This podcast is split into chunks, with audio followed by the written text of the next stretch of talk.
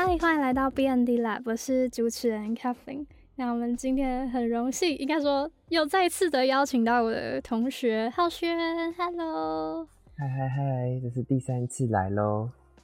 对，没错，这好像是你第三次上我的节目了。然后还是简单跟大家介绍一下，就是他是我的大学同学，然后当年呢也是他找我一起去参加金培的。那现在就在荷兰的安赫芬大学就读工业设计系。所以因为我听了他很多有趣的故事，就想说一定要找他来分享一下在荷兰的生活，然后也了解一下安赫芬这所学校的教学风格。对，那就让我们开始今天的节目吧。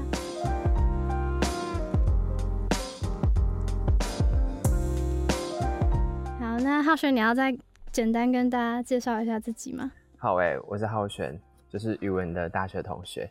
当他刚刚是说当年我找他参加一起去金培，哎，找他一起去参加金培计划，但其实也就是去年，还没有到当年的程度。我记得是大二的时候，你就说哦，我的目标就是我要申请上金培，然后我那时候就想说，哦，这个东西感觉好像有点太困难，但我想说，哦，没事，我还是可以去参加看看。没想到。今年就是有啦，你你好像就是大二吧？对啊，那个时候看我们学长向亮还是谁，那时候就在申请啊。对对对对对，因为我告对这个很巧，这是一个小故事，就是他正要寄作品集那一天，我我巧遇他在路上巧遇他，然后我就巧遇他看到他那本书，感觉很厉害，然后就问他这个计划到底是什么。所以我才有一系列后面的那个申请的动作，就是因为这个巧遇。真的假的？对啊，好像我们这一届是是我们这届开始带起这波风潮吗？我们这届有这波风潮，但是现在还有没有？我不确定。有吧？应该有吧？他们上一届好像也有蛮多学弟妹有申请。那就祝福他们可以走走过这个痛苦的旅程。对啊，祝大家好运，就是不要太。不要太不要太得失心啦！我那时候想说，我根本不会上，但是你你就是抱着这个心态，然后有上，很开心。对对对对，就是有有拜拜。对，好，我们赶快进入正题，就是你要不要跟大家介绍一下恩和芬这所学校？好，我觉得在介绍这所学校之前，可以要先讲一下我目前对于这所学校的一个很 overall 的一个想法，就是。在台湾的时候，你很常会听到说哦，我要跨越合作啊，然后我要我要就是跟什么电机呀、工程啊、资讯的系的同学合作啊，然后我们会称它跨域。但我现在读的这个系，我觉得它就是跨域本人，它就是这个东西的本人。因为我们啊，这个学校就是特别注重科技的一些应用。嗯这样讲有点笼统，但简单来说，因为它是一一个比较新的学校，然后世界上。已经有很多很多的设计学校了，他其实不太需要再去往那些已经被琢磨过的方向发展，所以他就选择了科技当自己的一个优势，然后去贯穿所有课程的安排，还有包含招生、毕业生，还有整个课程的规划。嗯，所以你们有很多就是工程背景的同学，对吧？嗯，有很多工程背景的同学吗？对，我觉得是因为，嗯，这边据我在。新生训练的时候看到，就是这边的 kick off 叫新生，我把它 translate 成新生训练。好，就是大概有三分之一的人是非设计本科的，然后他们可能来自资讯，然后可能是物理、医学都有可能。哦，那真的还蛮广的，因为我们系的话，其实我看差最多的就是平面设计啊，有有一个工程师，但真的不多，就是大部分都还是。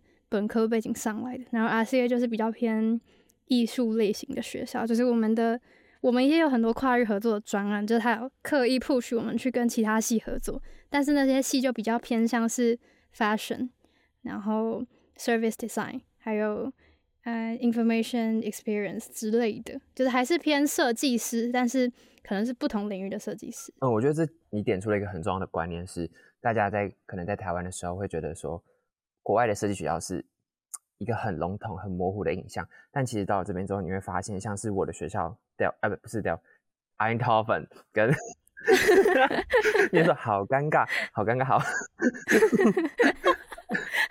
像 RCA 跟呃 Eindhoven 就是差，就是肉眼可见的不一样。就像你刚刚讲的，你们会比较往人文这一块走，然后我们这边就是完全在科技这一块，所以如果你选错学校会。很惨哦，因为 会跟你想象的完全不一样哦。钱付下去了，钱付下去，钱付下去一百万就拜拜了。对啊，就是其实我们这边也没有很限制你说就是不可以往科技发展，但是你要获取到这类的资源就会变得比较困难。它我们这边给的 input 是比较偏向是嗯。就是道德方面的东西，就是我们有分，我可以跟大家分享一下我们下一次的课程，就是它有跟其他系的合作，那我们就有像是 climate change，嗯，social caring society，然后嗯，being digital，being digital 就是比较科技方面一点的议题，但是它也考虑到就是 digital 的 ethical，就是它的道德方面的东西这样子，然后他就会给你很多文章去读，就是探讨。设计背后的道德伦理，这样子。对啊，我觉得 RCA 就是在，特别是学术这一块，真的是特别专门于设计学术这一块，特别特别前面，这应该也是毋庸置疑的。对啊，对，那你们要介绍一下你的学制是什么，或者是它的教法吗？好，它超级复杂，我尝试解释。好，就是基本上你读完这个科系，你不会拿到设计硕士，你会拿到 Science。就是 Master of Science，就这个这一点就已经可以跟 RCA 这种呃比较偏人文的学校有非常大的差别了。然后在它基本上是两年的课程，啊，每个学期就是它总共有四个学期，每个学期有两个 quarter，就是等于是以台湾的嗯学制来比喻的话，应该就是一个学期会被分成两个小学两个小学期，嗯，两个小学期，你在这两个小学期中可以分别去选不同的课。然后都是 elective，就是它比较短，然后比较快，然后他想要赶快教你很多很多东西，把你带进门。那如果你真的有兴趣，你之后再自己去发展。那如果是比较主主要、比较核心的呃 mandatory 的课课程的话，它就会是一个学期的长度。所以在这边会比较混乱的是，你会同时有一个学期长度的课，以及半个学期长度的课。哦，所以就是可能同时有一个很大的专案在进行，然后也有。很小的，就是很小的 workshop 啊，或者是短的，对，短的大概就是一半，然后就会很赶，因为他就是要赶快带你全部走过一次。我觉得这样也不错，因为你就不会整个学期就是无所事事，然后最后才在赶，就是最后的成品这样。我也很担心，我们现在就是偏无所事事的状态。对，那你们会有就是类似团队合作吗？就你们专案是自己的，还是要跟同学一起？这个可以衍生到一个很。就是我等一下很想聊的一个话题，就是团队合作这件事情。呃，master 的第一个学期就是全部都是团队合作，嗯，因为他希望你可以赶快认识大家，因为大家都是跨领域的人嘛，所以其实，呃，如果没有团队合作的话，基本上会跨不，就是这个系就会合作不起来，里面的人会合作不起来。对，这样还蛮可惜的，浪费资源。对啊，所以他们第一个学期就想办法把每一个作业都变成团队合作比较多，包含是就是核心的 product design 的课程都是。哦，所以你们就没有个人的专案呢？因为我们这边其实好像，嗯，主主课程都是以个人进行为主。就第一个学期是团队合作以外的话，然后第二学期要产出一个类似毕业制作吗？第二个学期是论文，你要独自完成一篇论文，然后哦，第三跟第四就是 A K 硕士第二年，就是你要自己写出 thesis，就是你的。Graduation thesis 啊，了解。所以你们还是偏学术的多这样子。学术，嗯，对。然后我在，因为我在我刚刚在掂量这个学术这个词的定义，因为在中文的时候会觉得学术是一个非常只有学界才能做的事情，然后感觉可能会有点赚不到钱吗？但在这里不一定，因为这边的产业都是比较多顾问业，比较多 UX，所以这边做学术其实反而是比较适合去找工作的。我可以这样说。哦，真的吗？对，我觉得，我觉得了解，因为我，哦，我还没有意识到这件事情，所以我本人就是有一点处于迷茫的状态。就我想说，哦，那所以我现在读了这么多 faces，然后呃，这么多道德伦理方面的东西，那最后要怎么跟业界接轨这件事情，我还没有很懂。我这个这也是我刚来的一个大课题，就是我就会，毕竟我们就是在台湾嘛，就是制造业啊，整个。产出面这边特别厉害，所以就会下意识的觉得说，那这些东西真的是有前途的吗？但其实在这里的产业，这里的规则来说是有的。嗯，对对对，就是因为跟台湾我们学到的东西差蛮多，他们重视的东西也都差蛮多。就我们这里老师一直说，哦，其实你可以失败没关系，但是我要看到你的 process 这样子。对，我觉得他们这也是另外一个跟台湾教育很不一样的点。台湾的教育就是比较偏向结果论，如果你没办法做出一个很好的成品，那你前面的努力就是很不被看好。在在在这里的话，就是你可以反过来，你可以想到我们教授的脸，到哪哪一位哪一位，很有画面吧？三这三位教授，同时有三位，不好说。对，因为这边他们更注重你到底学了什么，就是他们更注重你，嗯，参加完这堂课你确切学到什么技能，而且在我这个呃学校是，我们每一堂课都要写一个 personal report，这个 report 超级重，就是它非常重，然后你必须要写出你在这堂课学到什么，然后你是怎么有逻辑的去铺陈你学习的过程。哦，我觉得很不错诶。它是你们你说一堂课是指当天还是说？例如说，我刚刚不是有说有一些 elective 跟呃主要的课程吗？嗯，反正你只要上了这堂课，每一堂课你都要交一个这个 report，然后交给 coach、哦，或者是 professor，然后他最后会帮你评分、修改，给你建议。哦，那还蛮不错的。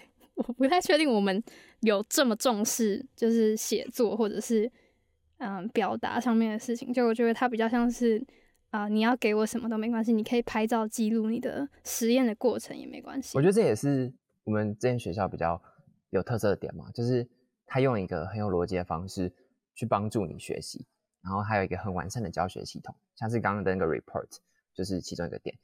然后除了这个以外，我们还要再额外上堂课，叫做 ID Fundamental。简单来说呢，就是寻找人生，我把它翻译成 寻找人生。嗯哼，嗯这堂课呢，就是你要写出一个你的 vision 是什么，你以后要干嘛，然后你现在有什么技能，再来是为了达到你这个 vision，那你还需要补什么技能，哦，然后把它写成一篇报告，大概五六百字，随便你都可以，然后把这个报告拿给你的老师改，然后这又是另外一个报告，然后主要就是你的人生怎么规划这件事情会被放大检视，而且变成一个课程。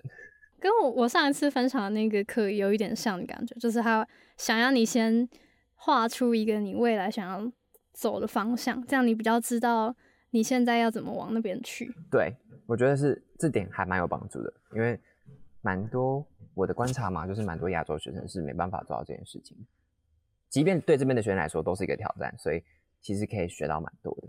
好，那你要分享一下你们就是系上的课吗？就是有没有特别一堂是觉得有趣或者是值得分享的？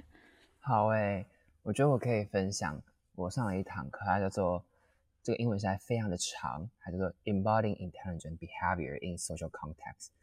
简单来说呢，它是跟 AI 有关，就是跟人工智能有关。然后它的特特别之处在于，它是用人类的方式去解释 AI。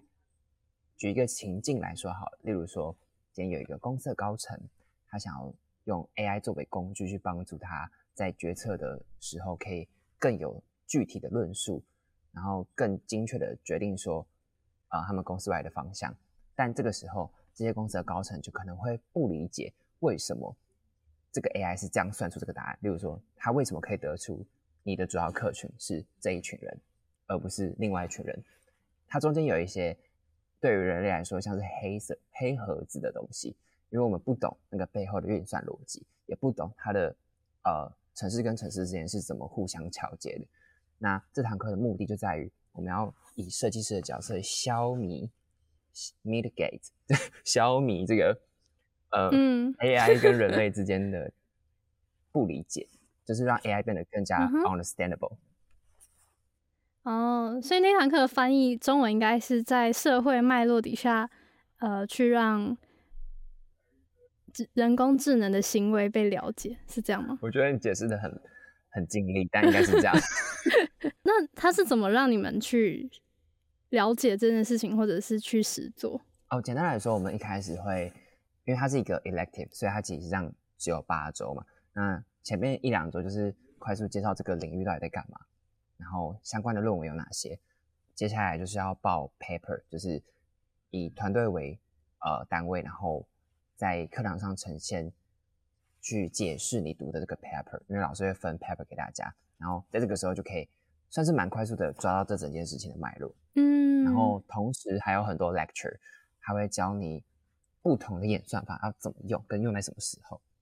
哦，我了解了。所以你们真的很像是，就是完全就是 science 底下的一个 department 这样。我觉得他就是，不是很像是，他就是，就是哦，因为我终于了解，就是我想到那个 project 不是在叫我们做一个设计案，它比较像是要你透过了解一些类似演算法或者是什么方式之后，产出一份论文报告。但它中间也要有设计的。参与啦，当然就是我们最后这堂课的结结果，就是要做出一个你用 AI 去解决的一个问题，或者是你怎么利用 AI 在某个情境下、某个问题下增加人类跟 AI 的信任度。很有趣，很困难诶，这个题目 很困难啊。以以设计师的背景来说，会会不会有什么就是在沟通上面或者是理解上面的障碍？例如说，像是一开始他就有教很多种不同的演算法，我可以随便讲几个，像什么 supervised learning、unsupervised learning、reinforcement、reinforcement learning，就这些都有不同的用处。但毕竟我们就不是专业的嘛，所以我们也没办法很快速的把它应用到我们的专案中。对，很多时候我们是只能透过设计师的那个定义问题能力，把这个问题定得很细之后。让这个 code 的执行成本变低。嗯，对，就是如果说，嗯，团队里有比较会写 code 的人的话，可能比较没有这个问题。但像我们团队就是四个都是设计学生，虽然有各种不同的背景，可是基本上都是设计学生，所以在跟老师沟通说要用怎么样的 code 去完成我们的专案的时候，就蛮有挑战的。了解，但你还是会一点 code 吗？对，会一点，就是至少。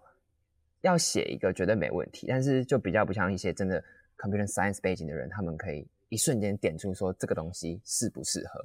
嗯，啊，我本来想要问你说，就是跟类似工程背景的人合作起来的感觉怎么样？